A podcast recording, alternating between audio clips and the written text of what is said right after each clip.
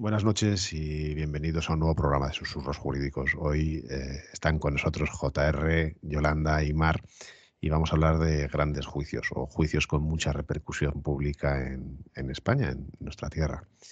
La realidad es que ha habido juicios como el de la Colza, como el 11M, como el Proces, como de muchas eh, o de muchos asuntos que han tenido una repercusión mediática, pero también ha habido muchos que han necesitado, como el del Prestige, que han necesitado de una organización especial para, para poder prepararlos, para poder hacerlos.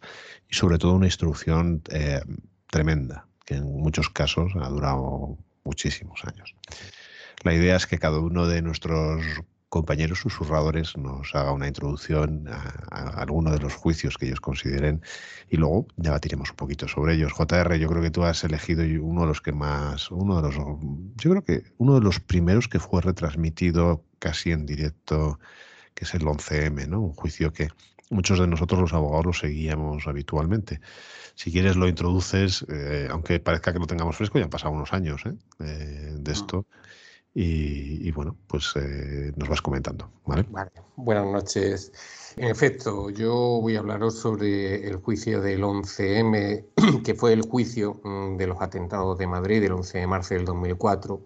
Atentados que causaron pues, la friolera de 191 asesinados y 1.856 heridos.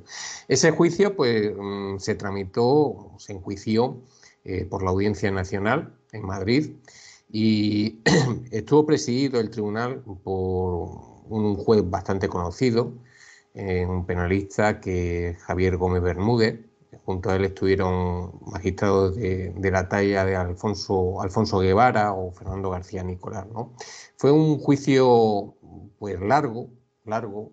Eh, las sesiones del juicio oral fueron un total de 57 sesiones que se celebraron en el pabellón de la Casa de Campo de Madrid en jornadas muy agotadoras de, de 8 horas, 3 días a la semana y transcurrió entre el 15 de febrero del año 2007 y el 2 de julio del año 2007, día en que quedó visto para sentencia. Es decir, fueron cuatro meses y medio de juicio oral y unas 450 horas de vista. En, ese juicio eh, hubo varias acusaciones particulares, mm, asociaciones de, víctimas, la de la Asociación 11M, afectados por el terrorismo, la Asociación de Ayuda a las Víctimas del 11M y la Asociación de Víctimas del Terrorismo, la VT. Además, hubo otra serie de, abogados que ejercieron las acusaciones particulares a víctimas de los atentados que no están integrados en esas asociaciones. En cuanto a los abogados defensores, pues eh, de los 28 procesados, hubo 28 procesados para juicio oral, pues hubo 26 abogados defensores, dos mm, pues llegaban o defendían a, dos, procesados. De esos 26 eh, abogados defensores, 22 fueron abogados del turno de oficio. Ahora después haré una mención a los abogados del, turno de oficio. Y, y, fijaos, a lo largo de esos cuatro meses y medio pasaron por sala pues más de 300 testigos y multitud de peritos que participaron en más de 60 pruebas periciales que se practicaron a lo largo del juicio. Como mm, curiosidad, la pericial que, más acaparó atención fue la relacionada con los análisis efectuados sobre los restos de los explosivos recogidos en los focos de los trenes y la muestra procedente de los escenarios de la casa de Leganés, que donde pues se suicidaron los terroristas islamistas, al menos siete de ellos, ¿no? Y el, explosivo localizado en un artefacto colocado en el AVE Madrid-Sevilla. El 31 de, octubre del año 2007 es cuando se dicta la sentencia y en esa sentencia se considera probado que los atentados fueron llevados a cabo por una célula yihadista eh, con, la cual colaboró un minero español que también fue condenado, que fue el que facilitó el robo de los explosivos que se utilizaron. Se condenó a los acusados, en concreto a 21 de los 28 procesados, a apenas entre 3 años y 42.924 años de prisión, absolviendo de los 28 procesados a 7. Como he dicho antes, respecto de los abogados de oficio, eh, hemos de decir que, fijaos que ya en marzo del 2006, porque la instrucción pues, empieza de una forma inmediata, desde marzo del 2004, y dura pues, eh, unos años. Y en marzo del 2006, ya finalizando prácticamente esa instrucción del, asunto, pues los abogados de oficio amenazaron con suspender el juicio porque aseguraron eh, pues carecer de los medios técnicos necesarios para llevar a cabo correctamente su tarea. ¿Por qué?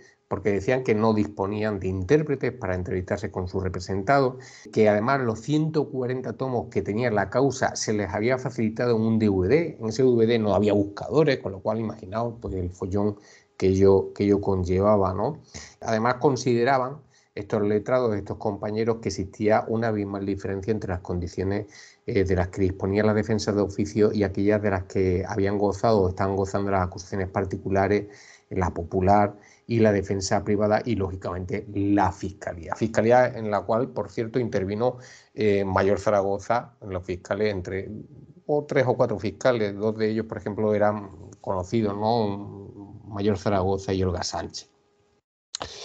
Eh, igualmente, he de decir que los abogados del turno de oficio, me centro en los abogados del turno de oficio porque eh, creo que hay un grave problema. Después, Yolanda eh, nos va a hablar de, otra macrocausa y, y, seguramente en esa macrocausa también hubo incidencia con la abogacía de oficio. Y es que los abogados del turno de oficio, pues en los macrojuicios, en regla general están mal pagados, pero los macrojuicios están completamente desamparados y dejados de la mano de Dios.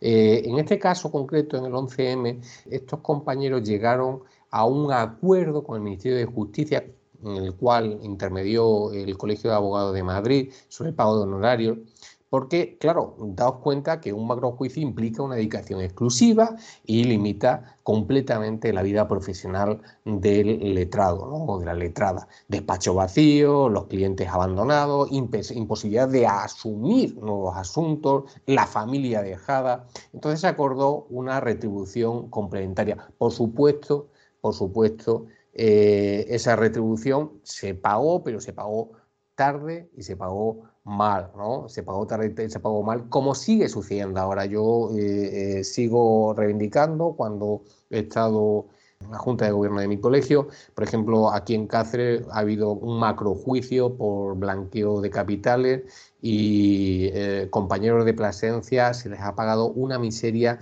meses y meses de dedicación de dejar sus despachos y se les ha pagado una miseria, es decir, les ha costado un dineral ese juicio. Y básicamente es una reivindicación, no deja de ser esto una reivindicación por mi parte para la abogacía de oficio. Una reivindicación en cuanto que despliegan un gran trabajo y generalmente no está bien retribuida.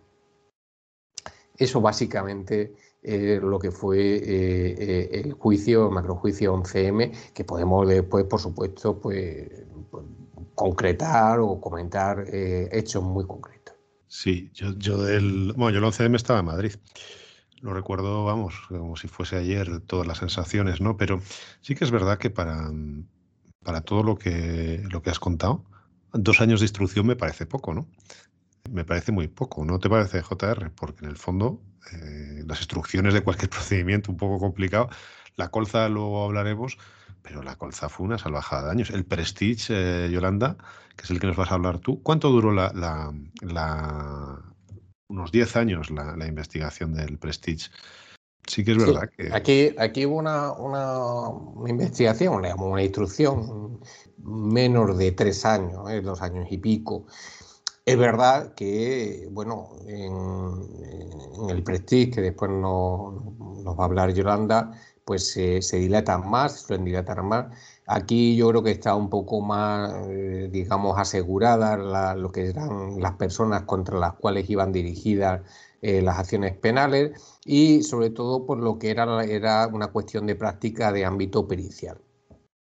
Bueno, y el, riesgo posiblemente de los cuatro años, ¿no? Que si no había una sentencia antes de los cuatro años, ¿cómo es eh, esa regla, ¿no? Que si están en prisión provisional durante cuatro años, les tiene que poner en libertad. Entonces, si esa instrucción se alargaba más de, esos años, vamos, y la celebración del juicio, a esta gente habría que haberla puesto en libertad con los riesgos que ello conllevaba, ¿no? es un, es un juicio que yo creo que lo que hemos dicho al principio, todos los que nos gusta el derecho lo seguimos y era un espectáculo, porque ver a, los abogados eh, en ese juicio era un verdadero espectáculo verles. Yo no sé, Yolanda, si el del Prestige, el Prestige fue tan, tan espectacular, pero sí que es verdad que, que fue muy, muy, muy, muy también seguido, yo creo. Y sobre todo, Recuerdo el abogado del Prestige, las quejas que también era un abogado del turno de oficio y el convenio que tuvo que llegar con la, la Junta ¿no? para, para que poder tener un trato digno.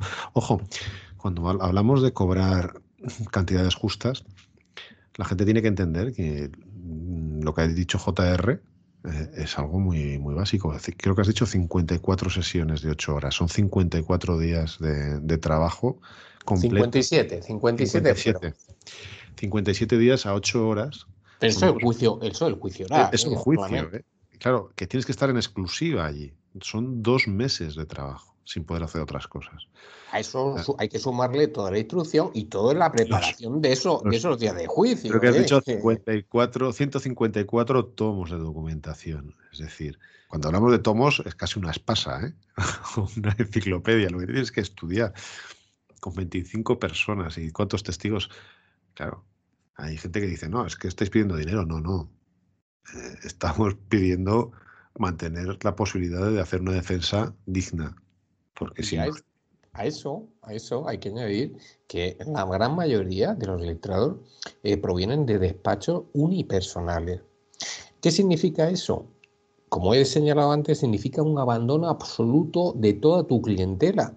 Claro, nosotros comemos eh, de, toda una, serie de clientelas. Si tú abandonas a tus clientes, ¿qué es lo que hacen? Irse con otro letrado, lógicamente, para que le atienda. Es lógico. Y claro, si tienes la obligación de estar todos los días trabajando para un asunto, realmente vas a cobrar, perdonadme la expresión, una miseria, por decir otra cosa, ¿eh? y encima te aboca a la ruina absoluta porque has perdido mucha clientela que después es muy difícil de recuperar si la recuperas, ¿vale? O sea, es terrible, es una situación terrible.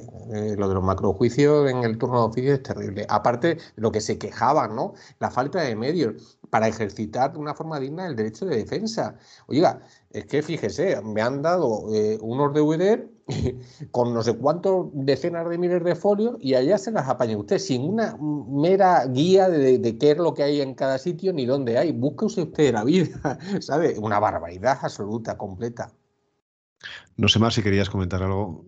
Sí, sí, quería comentar algo a colación de lo que estamos hablando del turno de oficio, porque es que a mí me llama mucho la atención que esto, una vez más, eh, en, este, en este tema se, se echan falta lo que hablamos del pacto de Estado eh, con respecto a la justicia gratuita ni a nivel nacional. ¿Por qué digo eso? Tenemos el caso del Prestige, tenemos el caso del 11M. Eh, se van solucionando los problemas de las macrocausas con respecto a los abogados. Bueno, lo de solucionarlo lo vamos a dejar entre comillas, quiero decir, reconociendo estas macrocausas, con posterioridad haberlas realizado. Pero yo recuerdo que, por ejemplo, en Andalucía ya había pasado el Prestige, ya ha pasado el 11M y tenemos los ERE. Todavía la Junta de Andalucía no había reconocido las macrocausas con los ERE. O sea, nosotros tenemos muchos compañeros que están todavía luchando por cobrar macrojuicios que no son reconocidos como macrojuicios, que se les da una consideración algo especial, pero que no tienen la consideración de macrocausa. Me llama la atención, como siempre, que a nivel estatal falte ese pacto que diga, bueno, porque es que ya no hablamos, como, como bien has dicho tú, Willy, no hablamos de, cobrar un dinero, o sea, no, hablamos simplemente que al letrado de oficio no le cueste el dinero, porque evidentemente para tú poder hacer una defensa digna necesitas unas horas en instrucción, unas horas de preparación y unas horas en juicio. Y esas horas tienen un valor económico por mucha vocación y mucha entrega que tengamos los abogados de oficio. Si al menos no cubrimos no cubrimos, ¿eh? fíjate que no digo ya enriquecernos, si no cubrimos eso, la defensa cuesta, se hace, pero se hace a costa de los despachos, como bien decía José Ramón, se hace a costa de, los, de los despachos de los, de, los, de los letrados de oficio que ponen su tiempo y su dinero cargando las otras responsabilidades pues en compañeros o, o partiéndose la cara y dejando de dormir. Yo quería dejar esa reivindicación hecha, que ya hablaré de mi juicio de mi, de mi, de mi colza después. Pero ya que venía con la acción, quería, quería hacer esa pequeña cuñita, como siempre, de reivindicación del turno de oficio. Y es curioso, Omar, hablamos de los abogados del turno de oficio. Ya has hablado de los seres de, Andalucía y del 11M. Un juez de instrucción, en el caso de los seres, una jueza de instrucción que tiene un juzgado de instrucción a su cargo con todo lo que supone de carga diaria de asuntos, que de repente te caiga un regalito de estos. Eh, yo hay veces que pienso que debe haber juzgados especializados en macrojuicios, que ya lo hablamos en un programa con, con un compañero fiscal, ¿no? ¿Por qué? Porque tendría que haber unos medios especiales y, así te toca en un juzgado mixto, que encima lleva asuntos civiles, penales, violencia. Es imposible que se lleve un macrojuicio. No hay medios de investigación. Cualquiera que pise un juzgado de instrucción de una ciudad pequeña, si le cae una cosa de estas, eh, eh, yo no sé la carne mechada esta que ocurrió hace unos, unos años. Seguimos. Seguimos aquí en instrucción con la de la carne mechada. Esa es otra macrocausa. Y además que has dicho lo de los ERES, otro agravante, el artículo 21.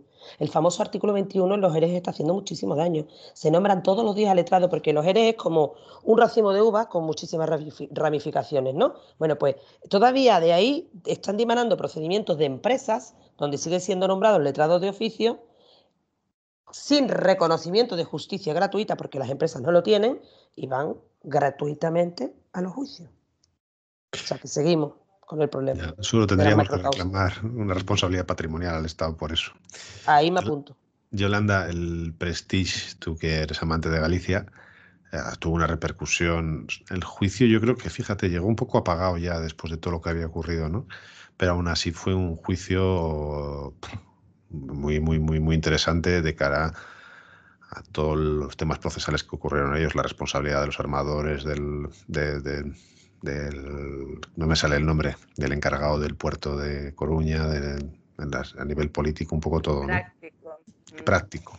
Eh, sí, bueno, mm, es, que lo que estabais hablando justamente ahora, o sea, imaginaros que esto eh, cayó en uno de los dos juzgados que hay en Corcubión, en Corcubión hay dos juzgados de primera instancia e instrucción, dos mixtos, y esto, la instrucción le correspondió a uno de esos dos juzgados de instrucción. Por eso juzgado, durante los diez años que duró la instrucción, eh, pasaron jueces, mm, no tengo el dato exacto de cuántos, pero muchos. Y pasaron fiscales, que son los que tiran de la investigación también, lo sabemos nosotros, eh, pues también muchísimos fiscales. De hecho, yo incluso personalmente conocí a una de las fiscales que su primer destino le tocó en Corcubión y en cuanto pudo solicitó un cambio de destino, porque la instrucción de esta causa, esto es una barbaridad.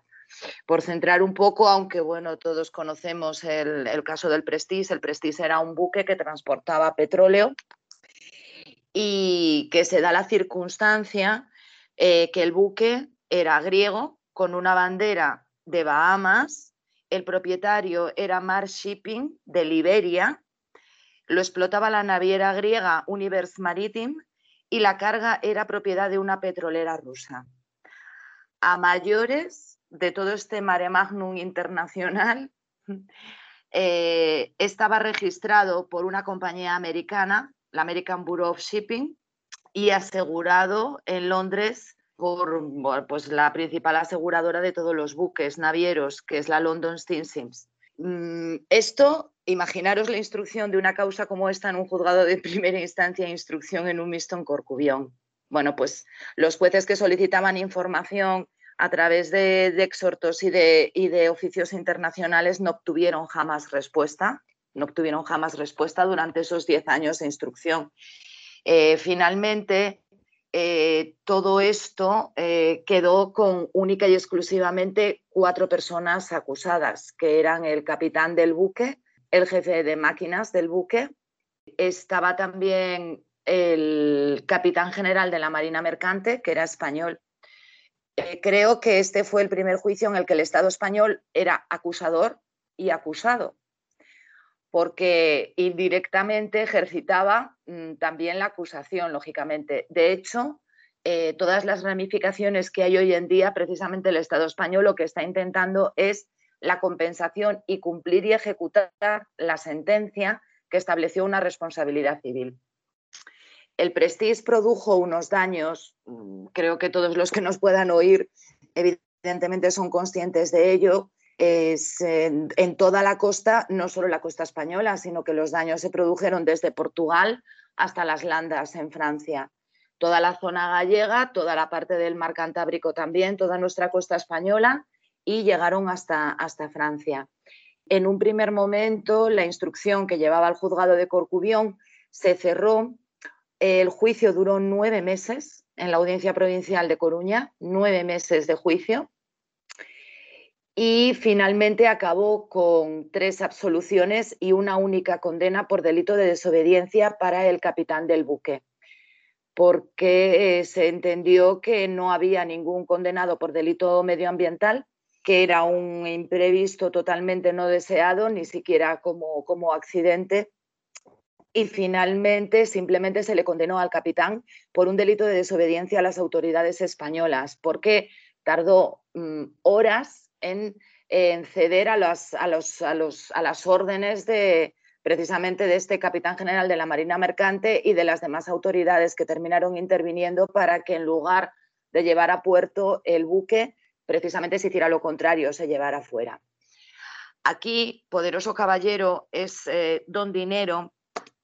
Lo que sucede es que eh, hubo un accidente en ese buque que llevó que se produjera un hueco, vamos a decirlo así, no me expreso correctamente, lo sé, en el buque que se fue abriendo hasta los 50 metros, se, abrió de, casco. Entonces, em, en un primer momento, el capitán del buque pretendía llevar que le llevaran a un puerto seguro para minimizar el, el riesgo. Sin embargo, el Estado español, asesorado o no por, diversos informes, entendió que lo procedente era justo todo lo, todo, todo lo contrario, alejarlo de, la, alejarlo de la costa. Y así, durante todo este tiempo que fue pasando, se producen una serie de circunstancias. Y es que el capitán griego de ese buque, hasta que no recibe las instrucciones de la compañía americana y del armador, no cede y no arranca motores para poder alejarse. Durante todo este tiempo pasan horas cruciales. Fueron desde, creo que recordar que el accidente de lo que he estado leyendo se produce a las 15 horas y hasta eh, últimas horas de ese mismo día de la noche el capitán no cede. ¿Por qué? Porque mientras tanto se pactó una indemnización, un acuerdo entre la armadora, la aseguradora y la compañía americana que había supervisado la puesta en funcionamiento del buque. Entonces, precisamente por eso se le, se le, condena por el delito de desobediencia. La sentencia posteriormente es recurrida y el Tribunal Supremo, contrariamente, sí que establece que hay, una, hay un delito medioambiental, condena a dos años precisamente al capitán por este delito medioambiental, pero lo más importante es que establece que quien es responsable es el entramado de empresas que representa eh, lo que es la armadora del buque, todos estos que os he contado antes, el liberiano, el ruso, etcétera, etcétera. Desde entonces para acá, pues, ¿qué ha estado haciendo el Estado español?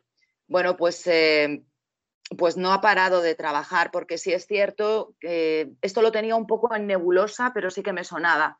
Nos hemos gastado 20 millones de euros en un procedimiento en Estados Unidos contra precisamente esta compañía, el American Bureau of Shipping, que fracasó completamente y estrepitosamente, no llevó a, buen puerto, valga el símil. Se estableció que la compañía americana no, no debía de someterse a lo que había dictado la sentencia española en absoluto y eh, en el 2019 se inician acciones contra, en, Estados, eh, perdón, en Gran Bretaña contra la aseguradora para intentar resarcirse, que estamos hablando de unos, eh, creo que anotado por algún sitio, 12.000 millones de euros entre lo que fue todo el coste de limpieza, toda la restauración de la zona y todas las, todas las em, indemnizaciones que se pagaron pues, a los pesqueros, a toda la gente que, que pudo estar afectada durante todo este tiempo. Ese pleito en la Corte inglesa, pues también han sido contratados especialistas ingleses en derecho para esto. Eh, de momento está medio paralizado, no sabemos, la duda ahora es cómo puede afectar el tema del Brexit también, precisamente, a todo esto. Y bueno, nuevamente utilizo un símil, estamos en dique seco con todo estos entramado de procedimientos judiciales. Y por mm, resumir, que luego, bueno, pues iré ampliando todo, todo esto, eh, deciros que, mm, a ver, eh, no teníamos en aquel momento, estamos hablando del año 2002 en España, una, por decirlo, un conocimiento jurídico de lo que eran los delitos medioambientales. Sí existían leyes, por supuesto, pero no estábamos preparados, yo creo, en absoluto para esto. Y eh, yo sí que entiendo que un delito medioambiental como el que causó, como, el daño tan grande que causó el Prestige, debería de ser eh, instruido ese procedimiento por un juzgado que tuviera suficientes competencias en todo el territorio nacional, porque bajo mi punto de vista los delitos medioambientales, no algo que afecte en un caso concreto a una zona que se pueda delimitar perfectamente. En ese caso, pues lógicamente el derecho penal nos dice que donde se causa el daño ya está. Pero un caso como el Prestige, eh, considero que los afectados somos todos los españoles, directa o indirectamente, más directamente aquellas personas que viven en las zonas limítrofes de todo lo que es el litoral, Galicia, Cantabria, País Vasco, Asturias, etcétera, pero indirectamente todos, porque eh, sí que es cierto que el daño medioambiental se nos produce a todos, porque es territorio español. Entonces, eh, bueno, mm, sí que estoy a favor de que en casos como estos exista un juzgado central, igual que existe en los casos de terrorismo, la Audiencia Nacional, para la instrucción y el posterior conocimiento de, de estas macrojuicios, por decirlo así. Bueno, es que te llegas a plantear si te debería haber un juzgado a nivel europeo que se encargase de esto. Y me, y me, y me explico. tuvo una repercusión social en España bestial. ¿Vale? Em, todos sabemos el movimiento que hubo para limpiar las playas, espectacular, eh, la solidaridad. Pero luego hubo una serie de movimientos mm, de mejora de la seguridad marítima impresionante. Todos sabemos, yo aprendí en ese momento lo que era un, petrolero monocasco y que a partir de ese momento se tuvieron, se prohibieron y eran todos doble casco, algo así, con doble seguridad. Eh, se introdujeron un montón de medidas de seguridad de cara a que esto no volviese a pasar. Y la verdad es que... Eh, Mira, el buque, el Prestige, para que os hagáis una idea del estado de ese buque, que estaba construido por una constructora japonesa en el año 1976, había sido sancionado, había sido sancionado y tenía prohibida atracar en determinados puertos antes de este viaje. De hecho, en España no podía atracar. En España no podía, no podía entrar a puerto. Ya había tenido órdenes contrarias precisamente por el Estado. Pero es que, para señas, el capitán griego que fue designado en un primer momento para llevar ese buque mm, se negó. Se negó porque personalmente ese capitán había puesto dos denuncias a la naviera que lo fletaba por el estado del buque. Y finalmente aceptó, pues, quién fue el capitán que, de los hechos que sucedieron en el 2002. Esto, que es lo que estabas diciendo, Willy, esto yo entiendo que gracias, y vamos a decir el gracias entre comillas, porque el desastre fue bestial, a la concienciación social y política de todos, yo creo que evidentemente hoy se está, se está limitando. De hecho, sí que me suena que todas las rutas, porque de aquella se decía que todos los buques que pasaban de un lado para otro iban todos a una distancia, mm, vamos, que prácticamente se veían desde la costa gallega cuando cruzaban Finisterre, Fisterra, por toda, por toda la parte esta.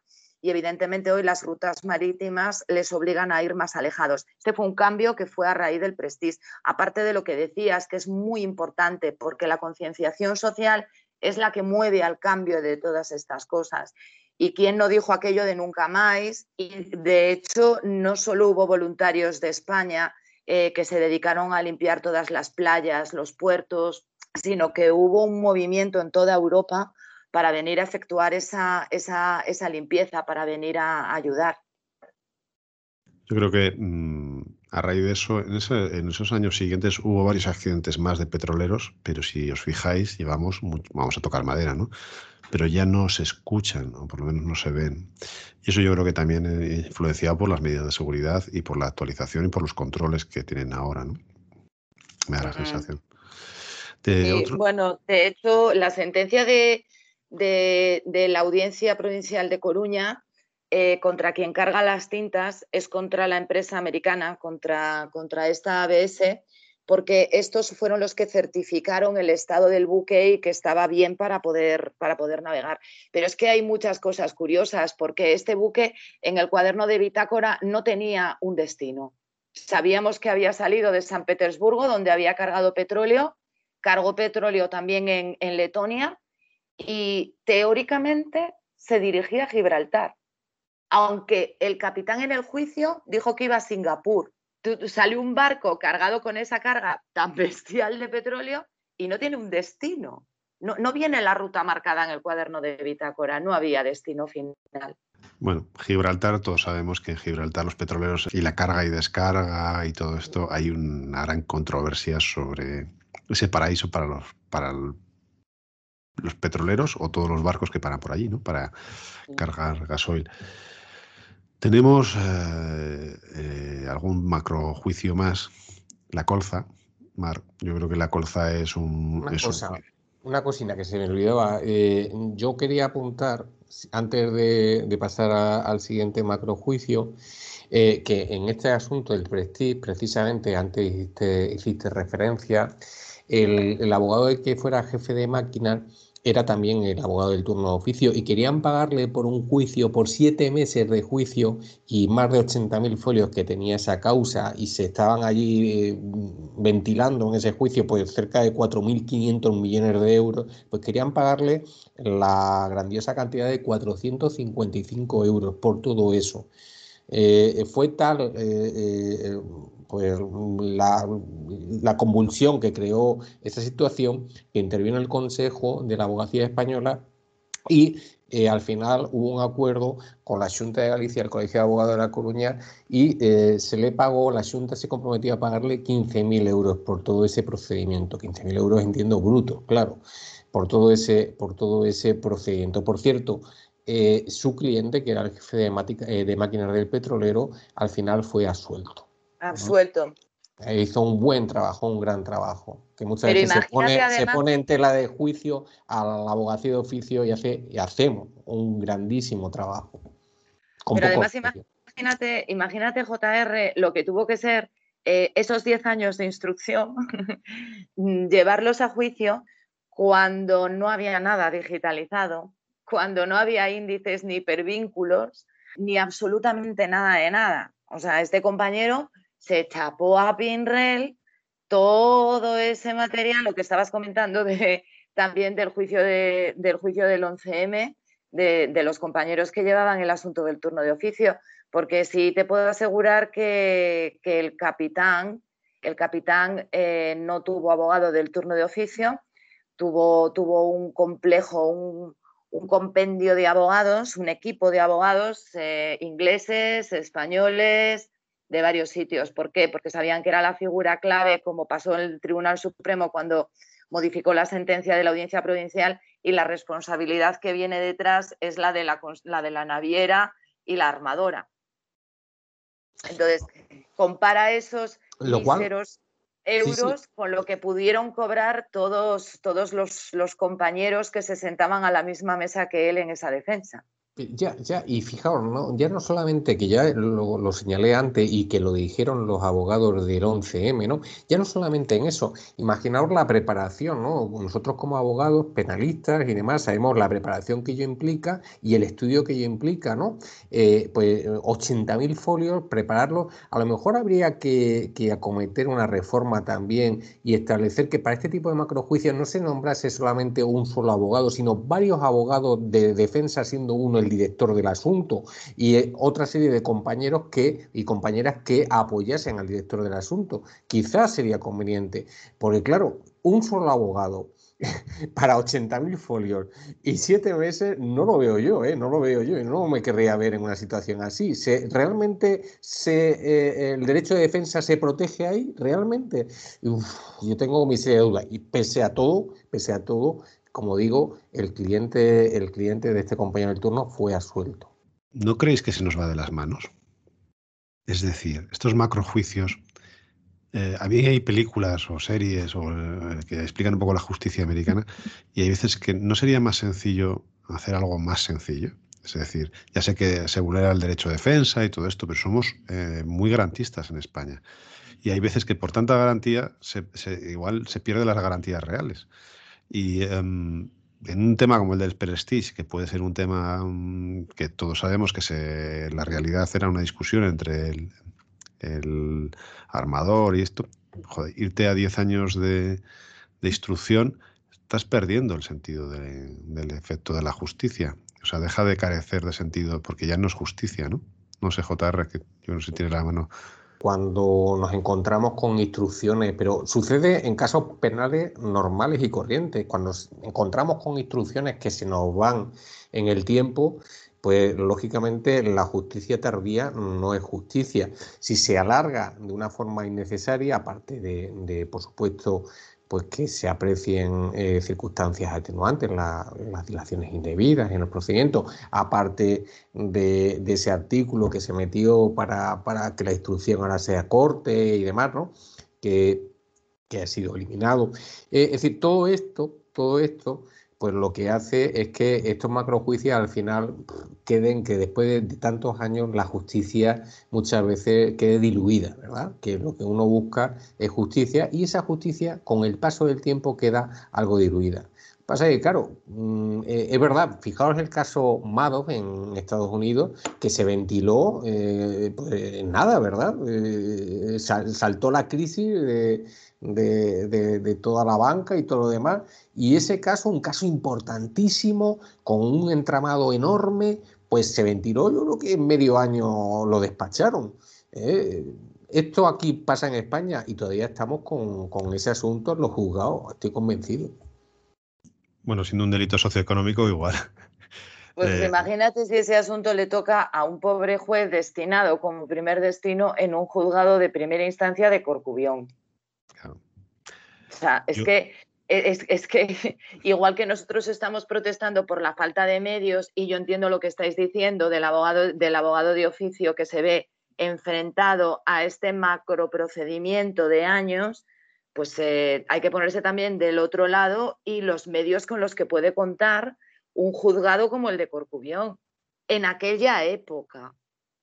Esperemos que hoy sea algo diferente, pero en aquella época, o sea, esta instrucción que duró 10 años y, se cerró, se cerró, mm, yo estoy segura, con muchísimos flecos, porque no se obtuvo respuesta por parte de ningún lado, ni de ninguna autoridad americana, ni de ninguna de las grandes empresas que aquí son las mm, responsables civiles por detrás de todo, de todo esto. Yolanda, y luego llega eh, un macro juicio que había en Marbella y casualmente se incendia el juzgado, se quema todo y desaparece toda la prueba. Te quiero decir que eso es lo que había antes. No sé, eh, Mar, eso yo lo recuerdo, no sé si era un tema de drogas, yo creo recordar que era un tema de drogas, pero recuerdo que fue sonado el incendio de, los juzgados de Marbella.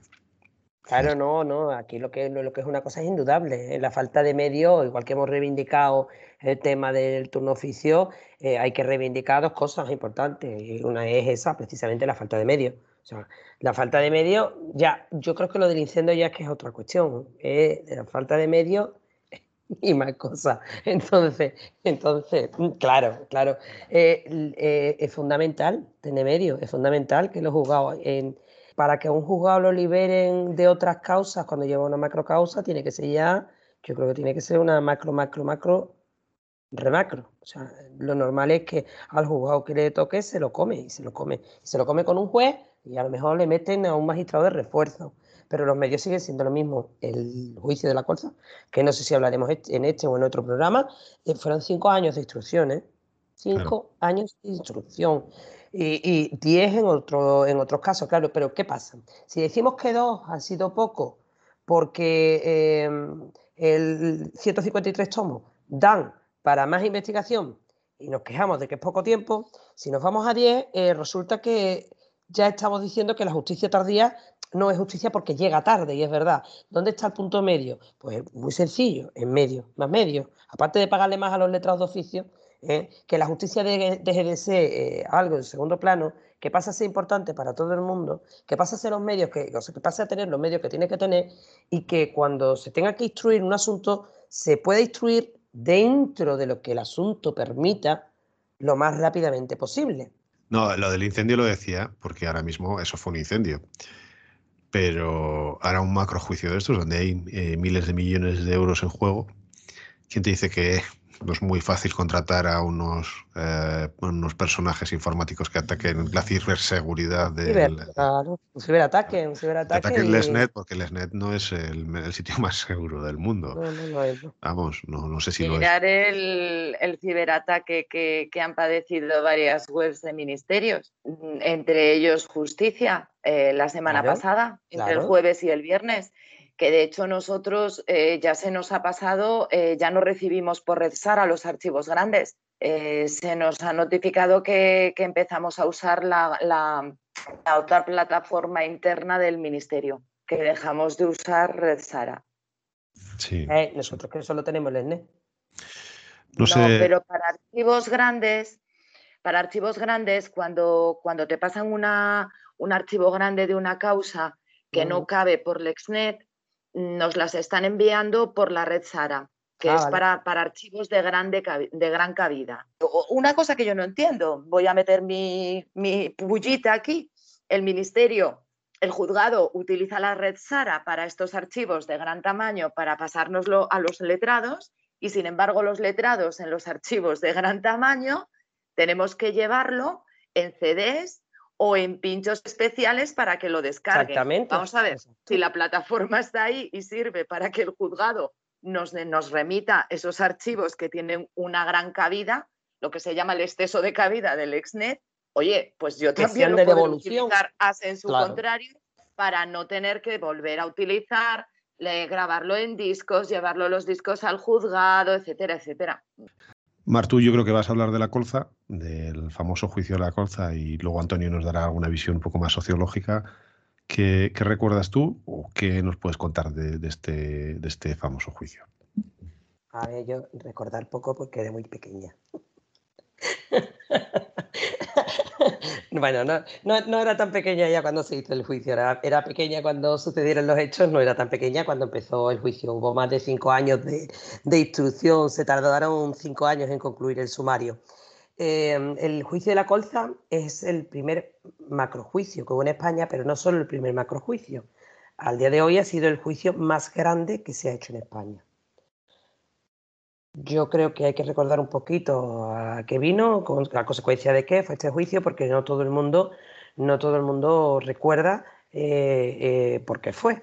Eh, el caso del aceite de colza fue, fue provocado por la muerte de unas 600 personas.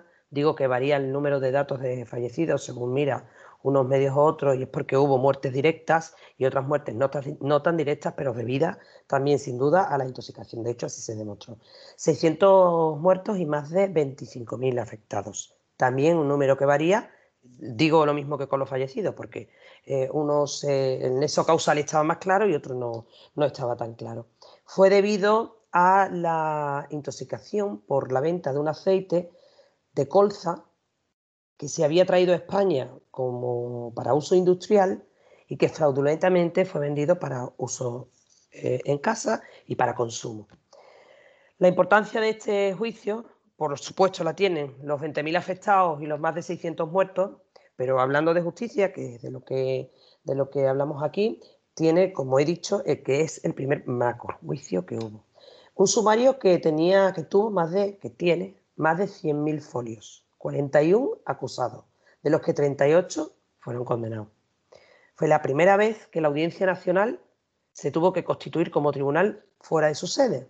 Se tuvo que celebrar en la Casa de Campo de Madrid, porque evidentemente el juicio requería una obligatoriedad de, hacerse público y una serie de medios que no se podían dar desde la sede de la Audiencia Nacional y fue todo un auténtico montaje el que tuvo que hacerse en, eh, la Casa de Campo de Madrid, que yo creo que es la que recoge siempre, por desgracia, todas las desgracias de, este país que están centralizadas en la capital, pues ahí fue donde se, fue donde se hizo, como digo, se, se hizo una, un enorme despliegue de medios informáticos muy modernos para su tiempo para poder retransmitir y hacer público y grabar todas las sesiones de este juicio. Se tardó, como digo, cinco años en concluir el sumario, pero es que luego cuando se terminó se tardaron 11, meses en hacer la sentencia, porque desde luego tuvo que tener una dificultad fuera de toda, fuera de toda, de toda discusión. Em, el aceite de colza se vendió la gente empezó a enfermar, no se sabía qué era lo que pasaba. Yo creo que Antonio va a incidir un poquito más en el aspecto sociológico. Yo solamente contar que, bueno, que se desata todo con la muerte de un pequeñín eh, en mayo y, al principio, durante un mes y medio, aquello fue una verdadera locura, nadie sabía qué era lo que estaba pasando. Eh, se pensaba que era una epidemia. Ya contará Antonio que se trataba a los enfermos con muchísima reticencia empezaron a extrañarse de que en el mismo bloque, en una casa, enfermaban todos y en la casa de enfrente no. Y fue un equipo eh, de, epidemiólogos del Hospital Niño Jesús de Madrid el que descubrió que no era una epidemia, que no era una enfermedad, sino una intoxicación de un aceite adulterado, de un aceite que no estaba apto para el consumo.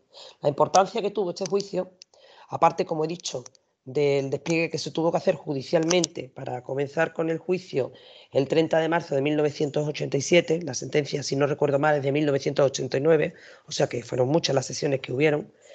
Eh, aparte de eso, la importancia es que a partir, de, a partir del juicio hubo un antes y un después en la justicia, porque no solamente fue una precursora de la ley de consumo en España, sino que es que además la doctrina jurisprudencial cambió y se introdujo en el derecho penal un concepto que hoy día tenemos muy, muy asumido, pero que entonces no lo era tanto, y era una especie de compliance. Entra en el, derecho penal la idea, la, prima, la, la, doctrina de que no basta con no querer matar a alguien, sino que quien tiene el poder y los medios debe de poner esos medios para que esto no suceda. Por eso digo que es un inicio de lo que hoy tenemos por el compliance penal en, las empresas. Ya digo que es un juicio muy, muy interesante. tuvo un papel muy importante, tuvieron un papel muy importante las asociaciones de consumidores. Fue la precursora de, como os he dicho, de la ley de consumo. Y, y aquí incido en lo que hemos dicho ya en otros programas. Como siempre, la sociedad va por delante de la, de la ley desde los tribunales pedimos y solicitamos y suplicamos derechos que al final la ley tiene que reconocer porque, porque están en la sociedad y se priman.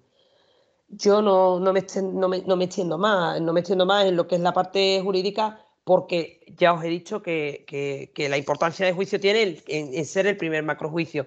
Me gustaría que Antonio nos contara un poquito lo que es el aspecto sociológico que fue el que más marcó eh, en España en estos tiempos. Nada más. Sí, Antonio, yo de aquella época recuerdo que salía esto mucho en la televisión y Rumasa. ¿Qué, qué, influencia ves tú o recuerdas tú que se produjo? Porque sí que es verdad que, era todos los días el telediario abriéndose con esas noticias. Yo sí, sí lo recuerdo, eh, además lo recuerdo personalmente, porque yo nací en 1964. Era, era, me acuerdo perfectamente, fue en mayo de 1981 y la verdad es que, como bien ha dicho Mar, ha sido la, crisis sanitaria eh, más importante que ha azotado este país, claro, con excepción de la pandemia del COVID que acabamos de, eh, pasar. Eh, como ha dicho Mar, fue una intoxicación masiva que se focalizaba fundamentalmente en botellas de aceite de colza adulterada y no eh, en las propiedades nutricionales pues, de este aceite en particular. ¿no? Eh, hay, datos que son bastante, curiosos. ¿no? Por ejemplo, en España, bueno, si tú preguntas a mucha gente qué es el aceite de colza, tiene en la cabeza que es un producto tóxico y lo tiene derivado de lo que, ocurrió. ¿no? Sin embargo, es cierto que en, el resto de países del mundo es el primer o el segundo aceite más vendido alimentariamente. Lo que produjo en España es pues una especie de estigma en la memoria colectiva que no se ha podido borrar.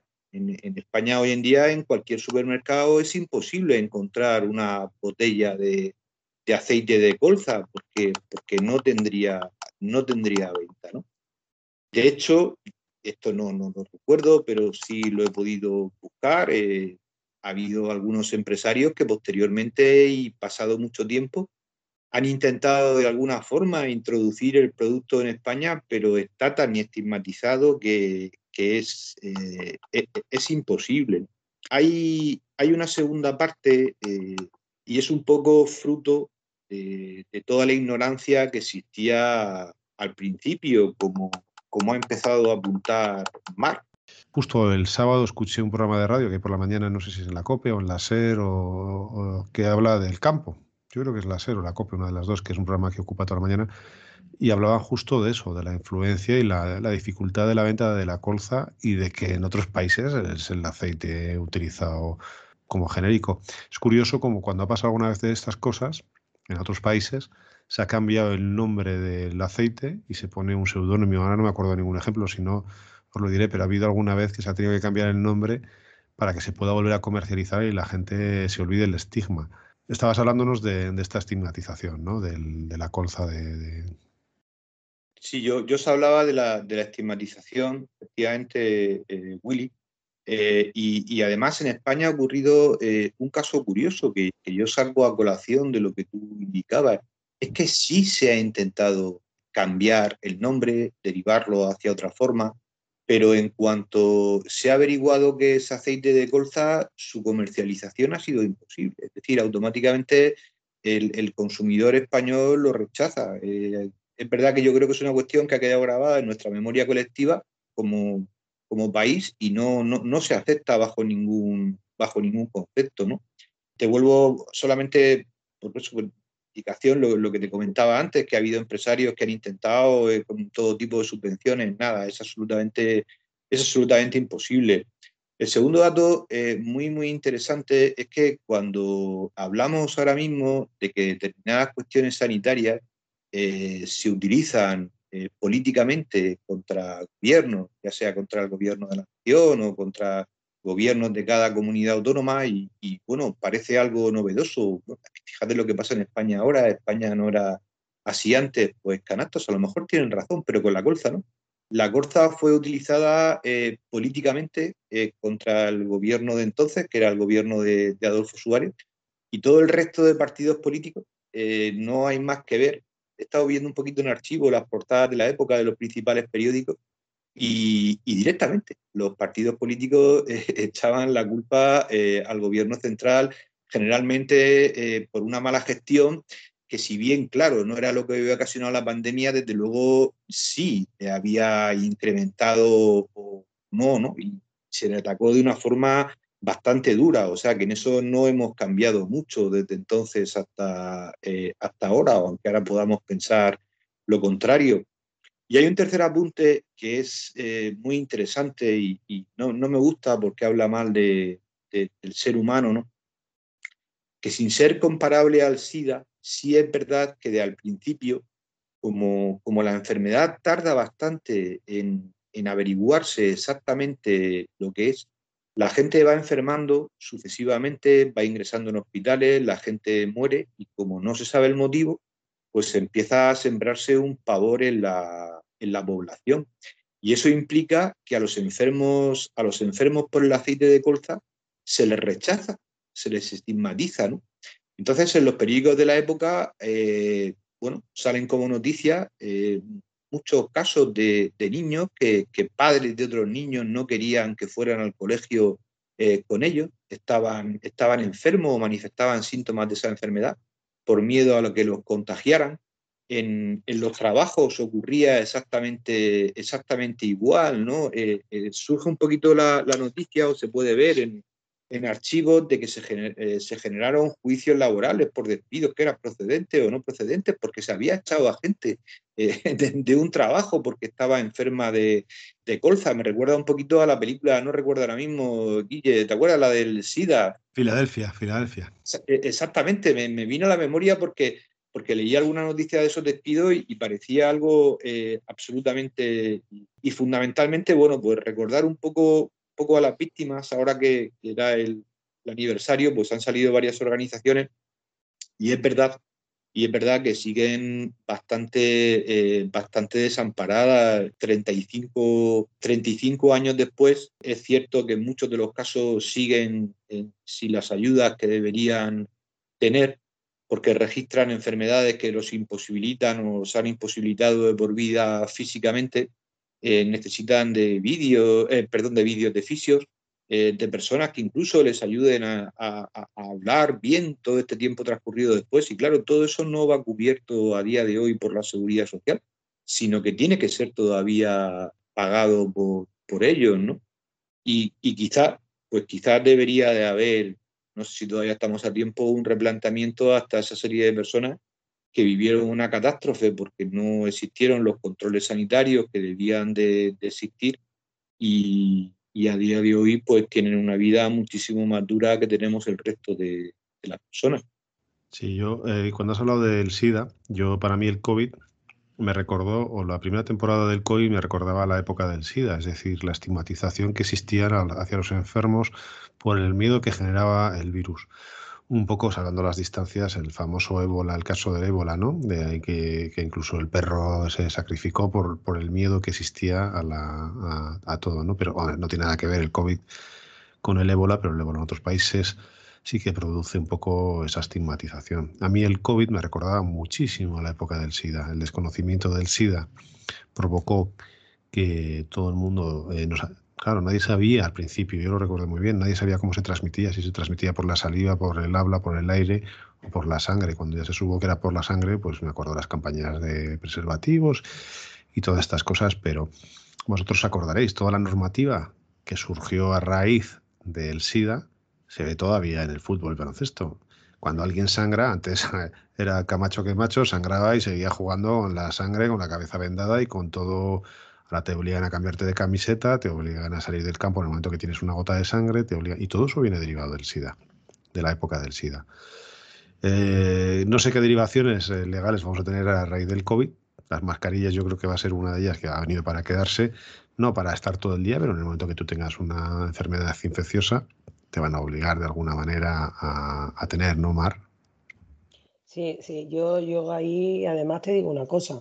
Eh, yo estoy segura y convencida, ¿eh? que igual que nos quedó de lo que decimos siempre, la sociedad por, por delante la, y, se legisla con posterioridad. Con el COVID vamos a exactamente igual. Mm, van a haber normas sanitarias que van a venir para quedarse, pero yo hago una reflexión en, voz alta. Eh, vamos a perder mucha inmunidad de rebaño.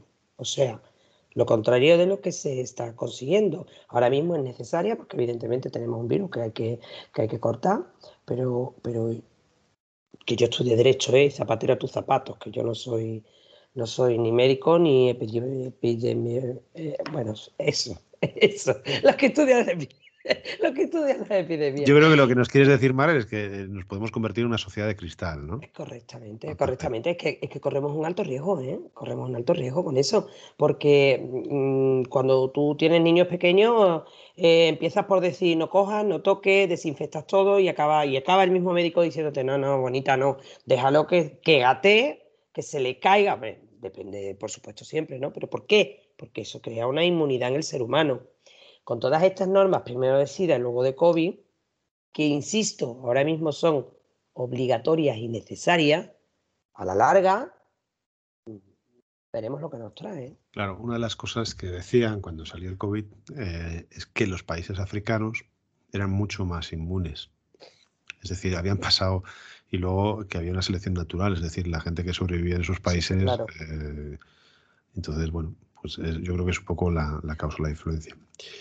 Pues oye. Eh, quería contar a este, a este respecto solamente una anécdota, como, como dice Mar Zapatero a tus zapatos.